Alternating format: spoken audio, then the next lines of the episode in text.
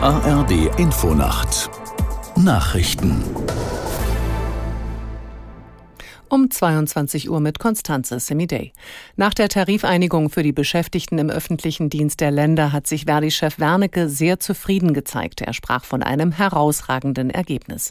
Aus der Nachrichtenredaktion Martin Seiler.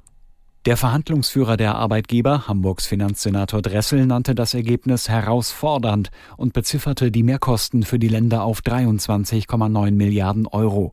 Wernicke sagte, alle Beschäftigten des öffentlichen Dienstes seien derzeit gleichermaßen von hohen Preisen betroffen und verwies auf die steuer- und abgabenfreie Sonderzahlung von 3000 Euro, die das abfedern soll. Ende kommenden Jahres steigen die Einkommen dann um 200 Euro, gefolgt von einer weiteren Erhöhung um 5,5 Prozent. Wird der Abschluss wieder auf die Beamtinnen und Beamten übertragen, gilt er für mehr als drei Millionen Beschäftigte. Die SPD hat bei ihrem Parteitag Fehleinschätzungen in ihrer Russlandpolitik vor dem Ukraine-Krieg eingeräumt. In einem beschlossenen Leitantrag heißt es, die Annahme, mit immer stärkeren Wirtschaftsbeziehungen zu einer Demokratisierung Russlands beizutragen, sei ein Fehler gewesen. Dies habe in eine energiepolitische Abhängigkeit Deutschlands geführt. Kanzler Scholz hatte auf dem Parteitag dazu aufgerufen, die Ukraine, wenn nötig, auch noch jahrelang im Kampf gegen Russland zu unterstützen. Im Gazastreifen hat die israelische Armee für die Grenzstadt Rafah eine vierstündige Feuerpause angekündigt. Nach Militärangaben soll es so ermöglicht werden, dass Hilfsgüter an Geflüchtete verteilt werden. Wie die Vereinten Nationen mitteilten, ist die Versorgung mit Lebensmitteln und Medikamenten wegen der schweren Kämpfe an fast allen Orten im Gazastreifen nur noch sehr eingeschränkt oder gar nicht möglich.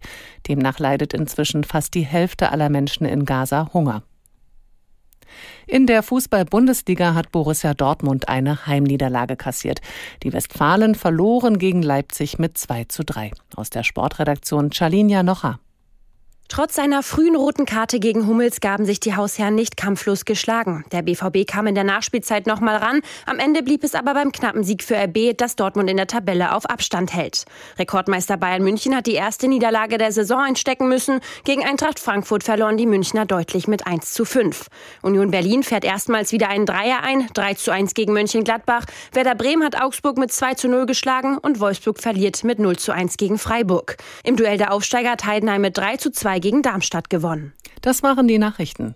Das Wetter in Deutschland. Nachts verbreitet dichte Wolken und ostwärts durchziehender Regen vom Harz bis in den bayerischen Wald und in den sächsischen Mittelgebirgen Schnee. Nebel ist möglich. Tiefstwerte 8 bis 0 Grad. Morgen bewölkt, zeit- und gebietsweise Schauer, später Auflockerungen. Zum Abend hin im Westen und Nordwesten neuer Regen 3 bis 11 Grad. Am Montag gelegentlich Regen bei 4 bis 13 Grad und am Dienstag wird es wechselhaft bei 4 bis 12 Grad. Und die Zeit, es ist 22 Uhr und drei.